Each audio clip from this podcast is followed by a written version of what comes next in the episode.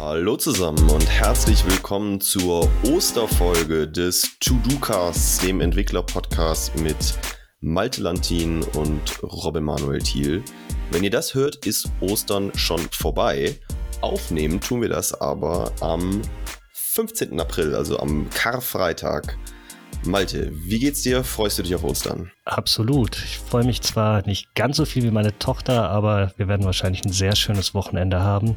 Und tatsächlich kommt diese Folge ja am Ostermontag. Also, um ehrlich zu sein, das ist wirklich eine Osterfolge zu Ostern aufgenommen, zu Ostern entsprechend veröffentlicht. Und von daher freuen wir uns, dass wir euch dann vielleicht auch damit ein bisschen Unterhaltung an den Feiertagen liefern können und haben uns überlegt, wir nehmen noch mal ein Thema, was ihr uns vorgeschlagen habt. Ähm, wir hatten ja in der Weihnachtsfolge dazu aufgerufen, uns ein paar Ideen zu schicken zu Themen, über die wir mal sprechen sollen. Und eines dieser Themen, die ihr vorgeschlagen hattet, war, wie wird sich die Softwareentwicklung aus unserer Sicht verändern und wie hat sie sich auch über die letzten Jahre verändert? Sprich, so generelle Trends und einfach so ein Blick auch in die Zukunft, so ganz persönlich, wie glauben wir, wird sich das Thema weiterentwickeln? Und ich denke mal, wir fangen einfach mal ein bisschen rückblickend an und schauen, ähm, wie sah das Ganze aus, als auch wir mit der Entwicklung angefangen haben und hat sich das über die letzten, letzten Jahre entwickelt und schauen dann, wie geht's in der Zukunft weiter. Vielleicht ganz zum Einstieg, ähm, wann hast du mit der Entwicklung angefangen? Wann hast du deine erste Zeile Code geschrieben? Je. okay. Ähm, das war auf jeden Fall äh, während der Schulzeit. Lass mich überlegen. Ich habe in der also wann ist das, glaube ich, in der siebten oder achten Klasse, wenn man auf dem Gymnasium diese diese ja, Kurse wählen muss, das erste Mal wählen muss, da habe ich Informatik gewählt und ich glaube, vorher habe ich schon so ein bisschen hier und da mal gecodet, aber da habe ich dann halt wirklich angefangen, das erste Mal zu programmieren und zwar ganz klassisch, äh, ich glaube, gelber Text auf blauem Bildschirm musste das gewesen sein. Ich habe mit Pascal angefangen und äh, oder ich weiß gar nicht, ob es Pascal oder Turbo Pascal war.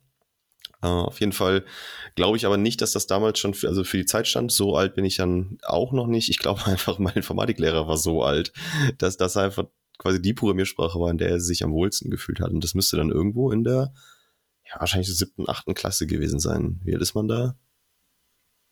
16? 15? 14? Irgendwie sowas wahrscheinlich. Okay, das ist jetzt auch bei dir auch schon ein paar Tage her, obwohl du jünger bist als ich. Aber ich glaube, dann haben wir, ja, ich glaube, mit ähnlichen Technologien und Technologiekonstrukten, Programmierkonstrukten angefangen. Bei mir war es tatsächlich das gleiche Alter, ein paar Jahre früher, da ich ein paar Jahre älter bin als du.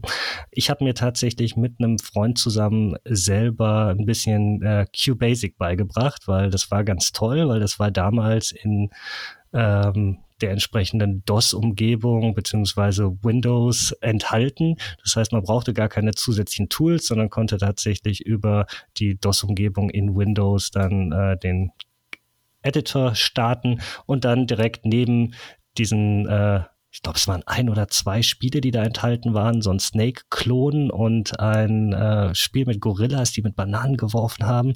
Und da konnte man sich dann so ein bisschen in den Code einlesen, wie die ganzen Konstrukte funktionieren, so wirklich so Go-To-Programmierung. Ich weiß nicht, wem das noch was sagt. Und das haben wir uns angeschaut und dann angefangen, selber unsere eigenen Spiele so mit dem Handwerkszeug, die man dann sich so selber aneignen kann als äh, 14-Jähriger angefangen, so Text-Adventures zu schreiben. schreiben. Wir haben so einen kleinen äh, Fußballmanager zusammengehackt, weil zu der Zeit wir ganz gerne so einen Fußballmanager auf dem PC auch selber gespielt haben. Und das ist tatsächlich äh, eines meiner großen Achievements meiner Jugend. Es gab immer so eine Aktion, wenn man eigene Software geschrieben hatte, konnte man die an die Redaktion der PC Games damals schicken. Und die haben dann diese Einsendung auf ihre CD damals, also ich sage bewusst CD, das war sogar vor der Zeit der DVDs, hört man mal, wie alt ich bin, haben die diese Einsendung draufgebrannt und dann konnten hunderttausende Abonnenten der PC Games unseren Fußballmanager ausprobieren und wir waren stolz. Also das war so ein bisschen so die erste Zeit, ähm, wo ich eingestiegen bin und äh, wir haben dann wirklich mit so rudimentären Konzepten wie äh, der Go-To-Programmierung, wo man dann von Codezeile zu Codezeile in einem riesigen Source-Code-File springt, wo man dann, äh, weiß nicht, so und so viel tausend Zeilen Code hat ähm, und dann einfach immer von oben nach unten, von unten nach oben springt, um dann die Programmabläufe zu kontrollieren. war schon spannend, hatte nichts mit professioneller Softwareentwicklung zu tun, hat uns aber tierisch Spaß gemacht und ich glaube, das ist das, was dann letzten Endes auch die Begeisterung für das Thema Softwareentwicklung geweckt hat. Oh, da bin ich aber neidisch, dass ihr das schon da quasi so früh verbreiten konntet. Jetzt wurde es gerade erzählt, dass ich erinnere mich auch eine Zeit, wir hatten dann in der, auch in der, in der Schulzeit diese, diese hochkomplexen Taschenrechner, die dann auch irgendwie so mal so Graphen und sowas zeichnen konnten. Bei uns war das immer der TI. Gab es irgendwie zwei verschiedene Ausführungen und äh, da konnte man auch drauf programmieren. Ich glaube, das war Basic damals. Und jetzt, wo du sagst, erinnere mich auch, ich mich auch. Ich habe auch so ein, mit einem Kumpel zusammen damals so, ein, ja, so eine Mischung aus so einem You Don't Know Jack und Wer wird Millionär äh, geschrieben. Ich war auch irgendwie so eine, so eine Quiz-App, äh, die man mit mehreren Leuten spielen konnte, in dem einfach quasi jeder so eine Taste auf diesem Tastenrechner haben konnte, womit er buzzern konnte, wenn er die Antwort wusste. Und das waren auch ganz, das war auch auf jeden Fall, ich glaube, daher kommt auch dieser klassische Spaghetti-Code. Das war ganz, ganz viel, okay, Go-To-Zeile sowieso und führe das dann da aus. Und wenn irgendjemand irgendeine von diesen Tasten gedrückt hat, dann gibt dem den Zuschlag. Und alles textbasiert, sowieso Text-Based Adventures. Ähm, und wir haben das damals, die hatten so ein, ja, wie so ein Linkkabel, wie diese Gameboys früher so ein Linkkabel hatten, wo man so verschiedene Taschenrechner zusammenstecken und da konnte man Dateien austauschen und übertragen. Und äh, ich glaube, dass unsere Quiz-App es nicht über unsere eigene Klasse damals hinaus geschafft hat. Von daher bin ich natürlich sehr neidisch, wenn da eure, ja, quasi euer Fußballmanager das schon äh, quasi in, in, in der, was war das, was ist, PC Games oder sowas abgedruckt war und auf die CD gebrannt war. Das, dann hast du natürlich ja deutlich weitere Wellen schlagen dürfen als, als oh. ich damals. Ja, ganz großes Highlight. Aber man sieht da ja offensichtlich Muster, weil wir haben im Informatikunterricht mussten wir damals dann auch ähm, Software schreiben und da habe ich auch so eine Quiz-App gebaut. Äh, ich glaube, das war einfach zu der Zeit äh, irgendwie sehr populär, diese Quiz-Apps auf dem PC. Und die habe ich dann letzten Endes mit Visual Basic gebaut. Und das war tatsächlich das erste Mal, unser Informatiklehrer, der war eigentlich auch so ein, so ein Delphi-Mensch, der hat dann aber gesagt, wir brauchen mal was irgendwie was modern ist, ne? Und dann ist er irgendwie auf Visual Basic gekommen, wo es dann halt auch wirklich eine IDE dazu gab.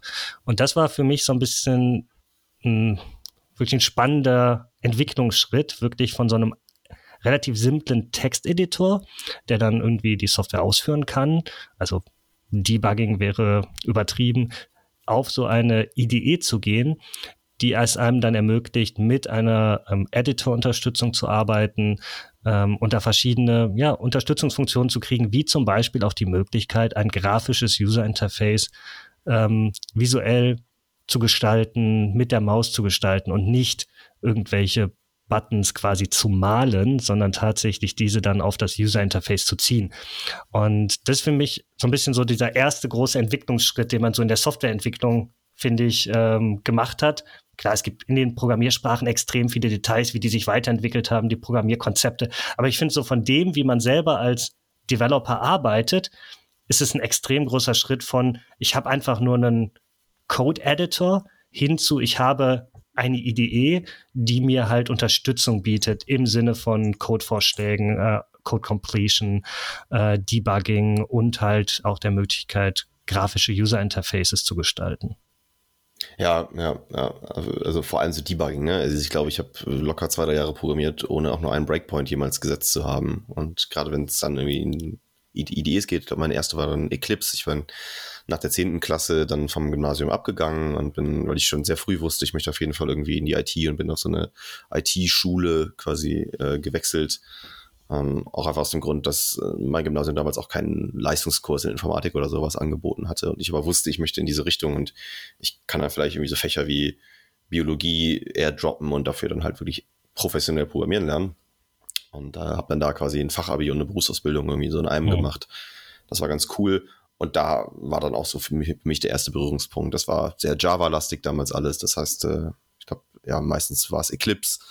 Ein paar Dozenten hatten auch wieder ein JetBrains äh, als präferierte IDE, aber in dieser Welt haben wir uns dann halt viel bewegt. Äh, C haben wir da auch gelernt, also um so ein bisschen diese Grundkonzepte, wirklich auch mit Speicherallokation und sowas mal durchgesprochen zu haben. Das du ja bei moderneren Sprachen wie Java gar nicht mehr. Und genau, das war auch dann mein erster Berührungspunkt mit IDEs und auch, wie du gerade beschrieben hast, mit grafischen Oberflächen. Und das waren natürlich dann ganz neue Möglichkeiten. Und gleichzeitig haben wir dann da auch angefangen, irgendwie so Richtung Webentwicklung zu gehen.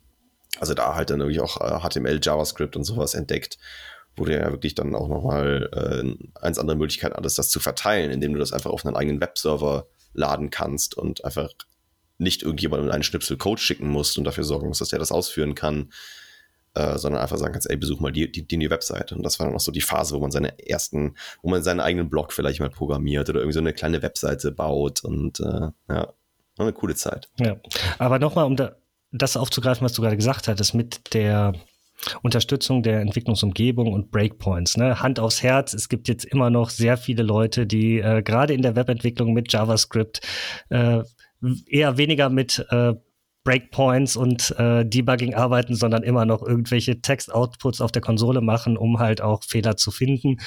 Muss man sich nicht für schämen, sollte man sich vielleicht überlegen, ob man die richtigen Tools verwendet, ähm, weil natürlich mittlerweile in den entsprechenden Entwicklungsumgebungen und in modernen Browsern dann auch die entsprechenden Möglichkeiten herrschen, einfach wirklich auch Step by Step durch seinen Code durchzugehen, auch direkt im Browser, in Web-Applikationen und da auch entsprechend zu debuggen. Aber da kommt, wird man dann immer so ein bisschen an diese alte Zeit erinnert, wo man dann irgendwie ähm, so Logging-Informationen ausgibt, äh, statt halt wirklich zu debuggen und dort Wobei das ist eine Art von Debugging, aber wirklich durch den Code so durchzusteppen und dann verschiedene Sachen sich anzugucken. Aber halt einfach diese Mächtigkeit, die man mit einer Entwicklungsumgebung hat, dann auch ähm, aktuelle Variablenbelegungen anzuschauen und okay, wo bin ich da gerade? Das ist natürlich für die Produktivität, die man als Developer hat, extrem großer Schritt nach vorne. Und ähm, Neben würden wir heute nicht mehr tun. Wir würden ja heute nicht mehr einfach nur Konsole Write Line schreiben. Das, ja, wir nicht, nein. Ist ja lange vorbei. Also, äh, ich glaube, ich habe heute noch irgendwie keine Ahnung, ich, was heißt ja irgendwie, gerade so im JavaScript-Bereich ist es natürlich super praktisch und einfach dem so komplettes JSON da einfach reinschreiben mhm. kannst. So, zeig mal eben auf der Konsole. Ich weiß jetzt auch nicht genau, wie ich den Debugger starte. Ja, aber Nein, das sind wir natürlich niemals tun. Aber das sind so Sachen, wo man dann wirklich merkt, ähm, Developer-Produktivität durch solche Tools enorm gestiegen, weil man dann einfach Fehler viel schneller findet, die Möglichkeit hat, das auch sehr gut einzugrenzen. Aber neben der IDE, glaube ich, war ein ganz großer Schritt das Thema äh, Source Control. Da gibt es natürlich jetzt enorme Schritte, auch gerade über die letzten zehn Jahren ähm, mit dem Aufkommen von Git und den dezentralen Source Control Systemen hatten wir auch schon mal eine Folge dazu. Ähm, aber grundsätzlich einfach zu sagen, ich gehe davon weg, dass ich meinen Source Code irgendwo in einem Dateisystem einfach nur ablege und vielleicht Kopien erstelle, im besten Fall, um so ein bisschen zu versionieren, hin zu einem äh, Quellcode-Verwaltungssystem, was es mir ermöglicht, verschiedene Versionen miteinander zu vergleichen, auch auf ältere Versionen zurückzuspringen und auch tatsächlich besser in Teams zu arbeiten und nicht zu sagen, hier, du arbeitest in dem Bereich der Datei, ich arbeite in dem und wir sollten uns am besten nicht in die Quere kommen und dann muss man das manuell irgendwie zusammenführen oder wir arbeiten in unterschiedlichen Files. Tatsächlich zu sagen, okay, wir haben jetzt eine äh, Quellcode-Verwaltung, egal jetzt ob zentral, dezentral, wie gesagt, da haben wir mal eine längere Folge zu gemacht. Ähm, aber ich glaube, IDE und Source Control, das waren so, wenn man in die so die letzten 20 Jahre schaut, zurückschaut, so für die Art, wie man Software entwickelt, glaube ich, sehr große Einflussfaktoren. Ja, glaube ich auch. Ich habe das erst gar nicht verstanden. Also meine erste Source-Control-Erfahrung war mit SVN. Ich glaube, da gab es so ein kleines Tortoise mhm, oder so. Genau. So eine kleine Schildkröte war das. Äh, und ich habe es äh, damals, ich glaube, in dieser, in dieser IT-Schule kam das aus, da habe ich irgendwie den Need gar nicht so richtig verstanden. Und dann in der Uni, wo wir dann wirklich auch mal in Teams programmiert haben, dann merkt man, gerade wenn man eben Code verteilt, wie du gerade richtig sagst, okay, so ein Merge ist vielleicht auch schon was Netteres, wenn man eine echte Codeverwaltung hat.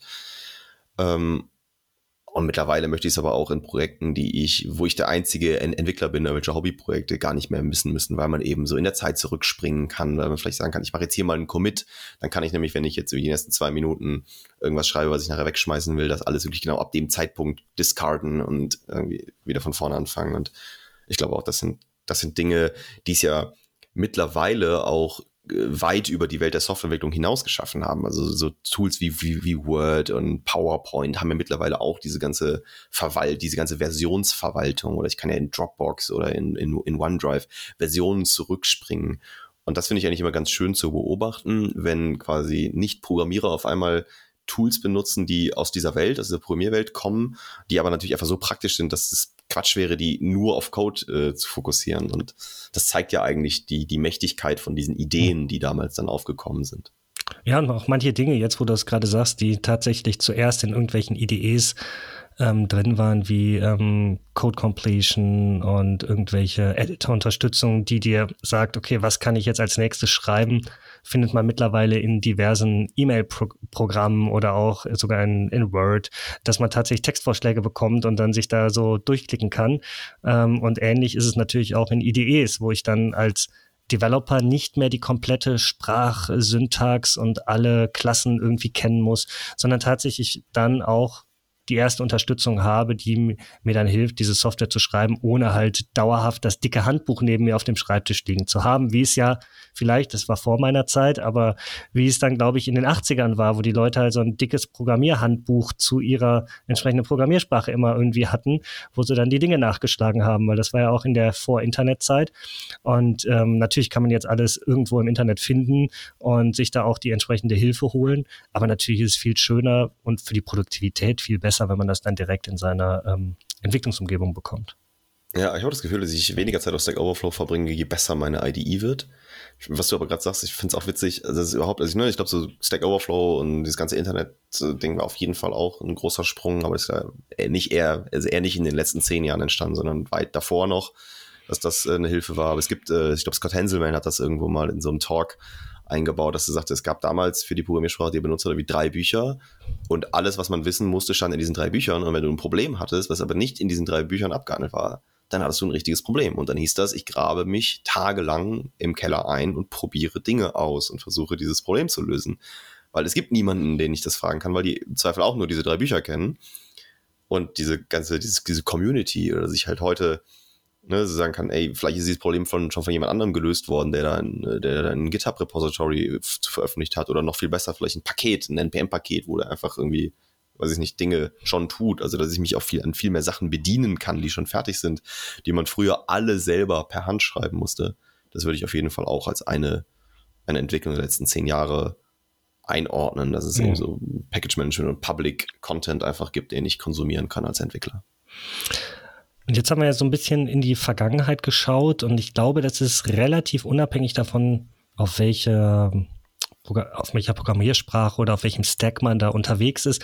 Und tatsächlich, welchen Mehrwert das bietet, merkt man immer wieder, wenn neue Sprachen kommen. Weil diese neuen Sprachen, die werden dann irgendwie zum ersten Mal veröffentlicht, dann probiert man das aus und merkt, okay, jetzt ist die Editor-Unterstützung noch nicht so ganz da, weil das Tooling kommt irgendwie erst als zweites. Und ähm, man merkt, die Adoption einer neuen Technologie sitzt immer dann ein, wenn das entsprechende Tooling darum gebaut ist, weil halt mittlerweile wir als Developer daran gewöhnt sind, wirklich diese Produktivitätsunterstützung zu bekommen. Und wenn man uns jetzt irgendwas an die Hand gibt und sagt, das ist die Syntax, du findest die Doku auf dieser Webseite und jetzt schreib mal was in einen Texteditor ohne irgendwie Autovervollständigung, ohne die Möglichkeit, dir die entsprechenden, weiß nicht, Methoden einer Klasse anzugucken und so, solche Banalitäten, die wir gewöhnt sind, da hat man relativ schnell keine Lust mehr. Da muss man schon viel Leidenschaft mitbringen. Ne? Und ähm, tatsächlich habe ich das Gefühl, solche Technologien heben dann immer ab, wenn die äh, Developer wirklich das Gefühl haben, hey, damit bin ich produktiver. Ne, es ist, mag noch so ein tolles technisches Konstrukt dahinter sein. Irgendwie kommt irgendwo aus der Universität, da hat sich jemand was total Schlaues gedacht. Es ist viel performanter, was auch immer. Aber wenn ich damit nicht produktiver bin, und produktiver bin ich tatsächlich nur, wenn die Unterstützung auch genauso gut ist, dann bringt das für viele Leute nicht den Mehrwert und dann finden die Dinge halt auch keine Adaption. Ja, es ist ein Thema von Zugänglichkeit halt auch, ne? Wie zugänglich ist eine bestimmte Programmiersprache? Und ähm, da finde ich, passt auch ein Thema ganz, ganz gut, wo wir jetzt eh schon so beim Ausblick sind. Also nach Motto, was, was, was passiert denn in den nächsten zehn Jahren?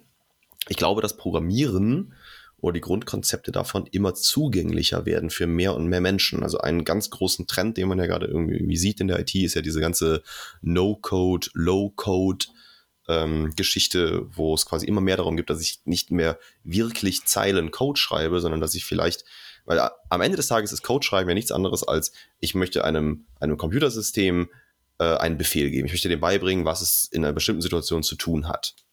Und das war halt in der Vergangenheit immer Code schreiben. Und heute sind es mit höheren Programmiersprachen, sage ich ja schon gar nicht mehr dem System direkt, was es zu tun hat, sondern habe irgendwas, was dann übersetzt wird von einem Compiler zum Beispiel in, ja, in Befehle für, ein, für das Computersystem.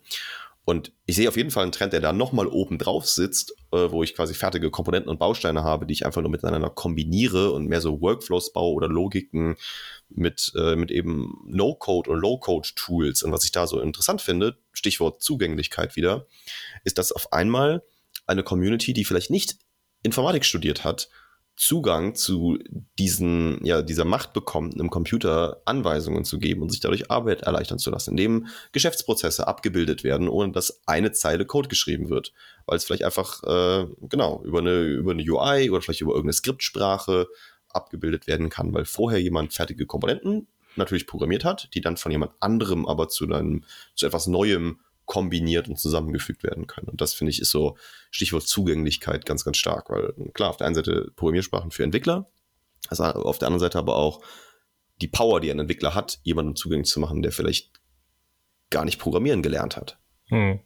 Und ich sehe da aber auch auf der anderen Seite einen ganz spannenden Trend im Moment, wo diese ganzen Low-Code, No-Code-Umgebungen hochkommen, dass tatsächlich, nachdem schon vor ein paar Jahren diese erste Welle kam und das irgendwie relativ schnell wieder abgeflaut ist, kommt jetzt die zweite Welle, in der dann aber wiederum Konzepte aus der klassischen Softwareentwicklung im Sinne von Tooling wieder aufgegriffen werden, weil viele dieser ähm, Umgebungen, wo ich als Nicht-Developer plötzlich Abläufe definieren kann, haben jetzt plötzlich so eine Versionierung drin, die sie vor ein paar Jahren noch nicht hatten. Ja. Die haben die Möglichkeit, ein Git-Repository anzubinden, in der ich dann meine Versionierung machen kann und in der ich dann mein CI/CD dahinterlegen kann. Das sieht dann vielleicht diese Person nicht mehr, die dann diese Anwendung schreibt, aber damit habe ich dann die Möglichkeit, dieses gleiche mächtige Produktivitätstooling zu verwenden, weil jeder, der mal mit so einer weiß ich, No-Code-Development-Umgebung gearbeitet hat und dann gemerkt hat, ach, das, was ich jetzt gemacht habe, würde ich gerne rückgängig machen. Ich hätte gerne den Stand von heute Morgen wieder und dann gibt es da nicht die Möglichkeit,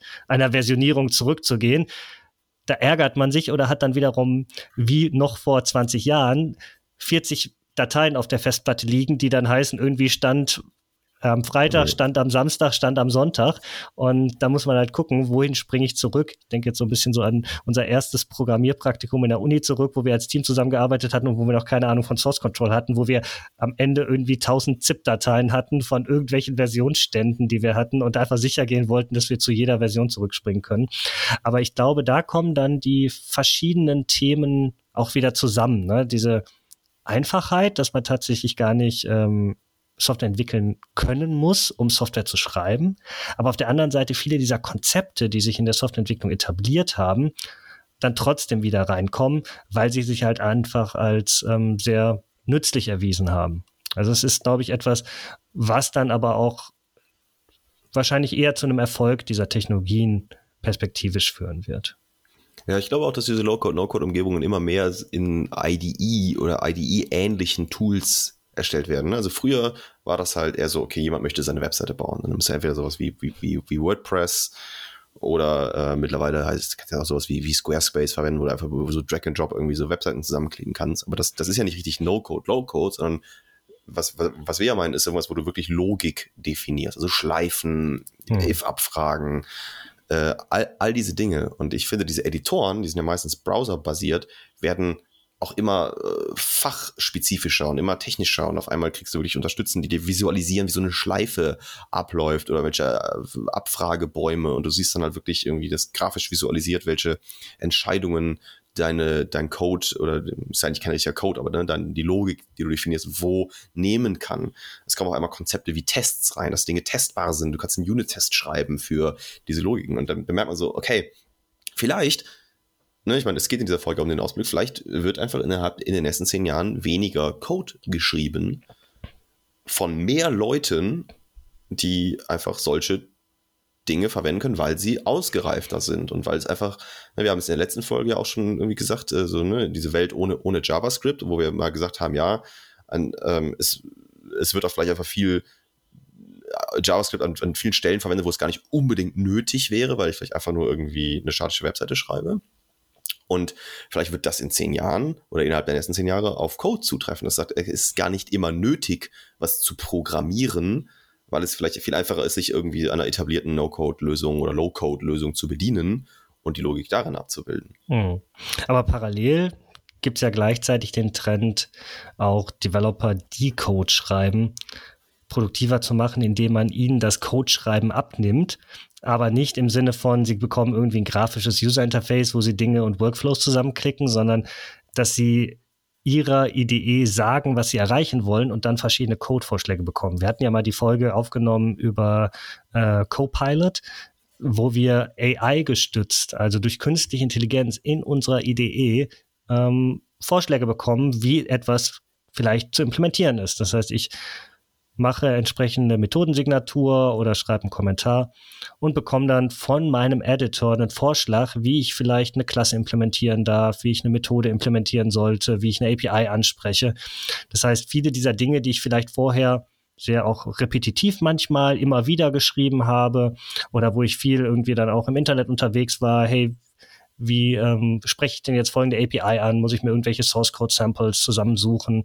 Kriege ich dann entsprechend direkt über mein mein IDE den Vorschlag, hey, das könntest du ja so machen und dann muss ich trotzdem noch den Code lesen und verstehen und bewerten, ist das richtig? Ich muss vielleicht Tests dafür schreiben, dass das funktioniert.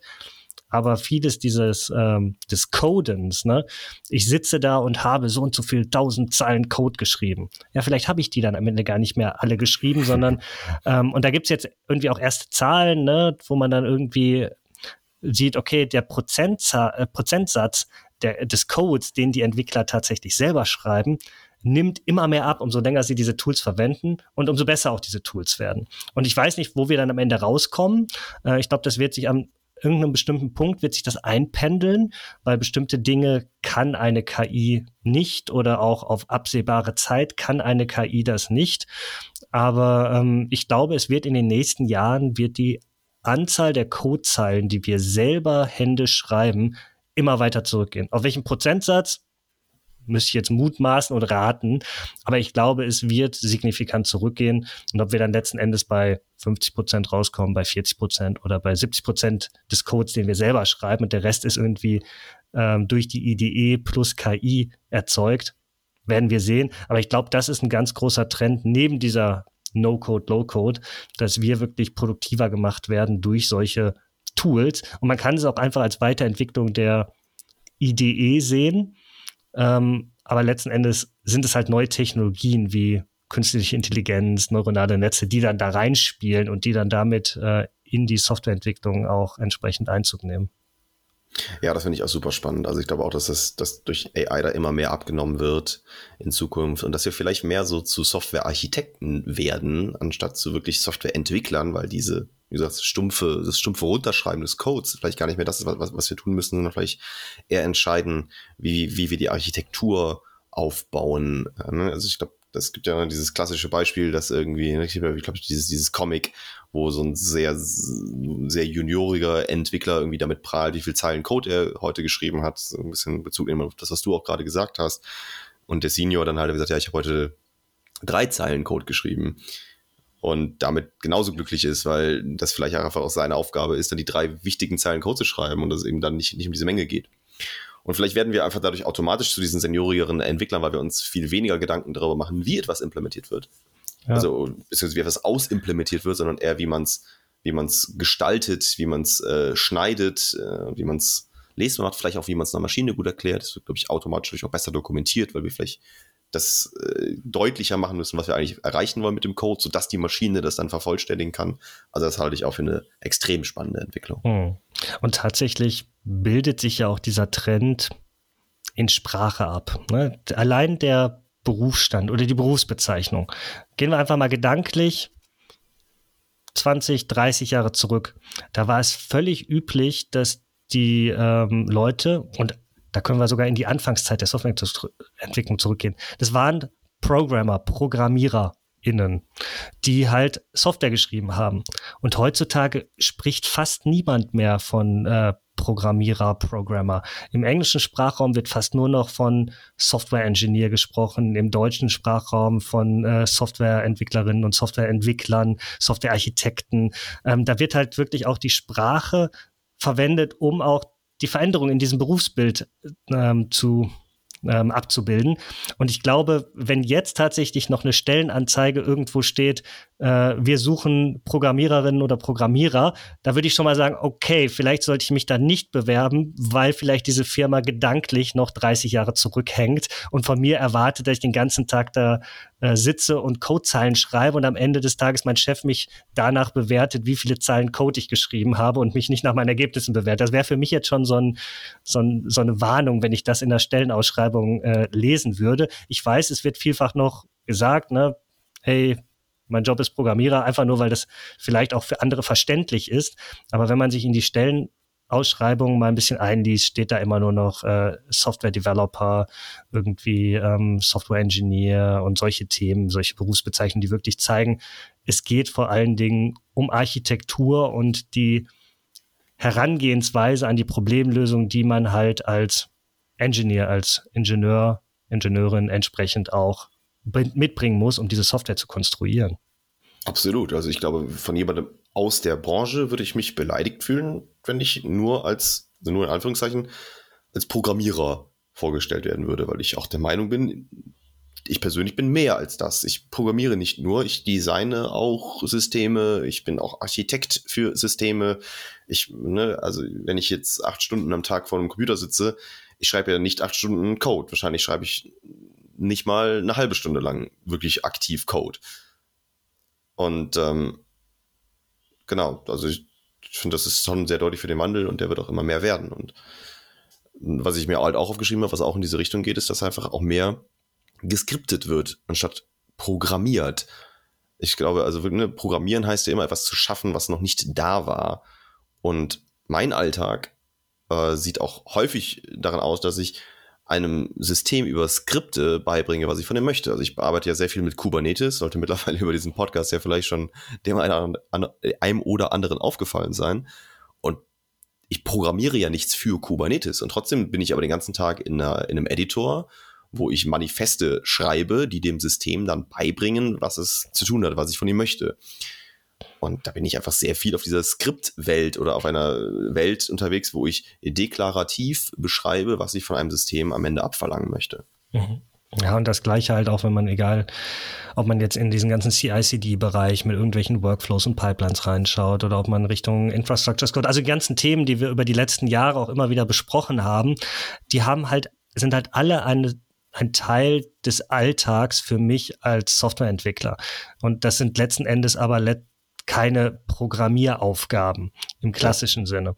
Und ich glaube, damit wird halt aber auch der, der Job, die Stellenbeschreibung und ähm, allgemein die Arbeit im, im Alltag vielfältiger. Und damit bleibt es auch interessant. Ich glaube, wenn mir jetzt jemand sagen würde, hey, ich suche jemanden, der äh, Code schreibt, äh, acht Stunden am Tag, dann würde ich sagen, ja, vielen Dank, äh, nicht bei mir.